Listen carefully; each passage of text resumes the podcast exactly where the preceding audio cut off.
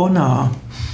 Bonna ist eine gallische Gattin, eine keltische Gattin. Bonna ist die Schutzgattin des Rheins. In Asterix-Bänden findet man manchmal die Bezeichnung Bonna, aber Bonna gibt es nicht nur im Asterix. Bonna ist auch ein keltischer Name für Bona.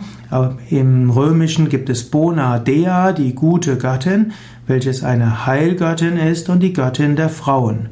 So kann man annehmen, dass Bona mit zwei N eine keltische Version von Bona ist. Und Bonna ist dann sowohl die Gattin der Frauen, der Gattin der Heilung, die Gattin des Lichtes, die Gattin der Natur. Bonna gilt aber auch als die Gattin des Reines. Bonna ist auch die Bezeichnung für Bonn. Die Römer hatten Bonn als Bonna bezeichnet.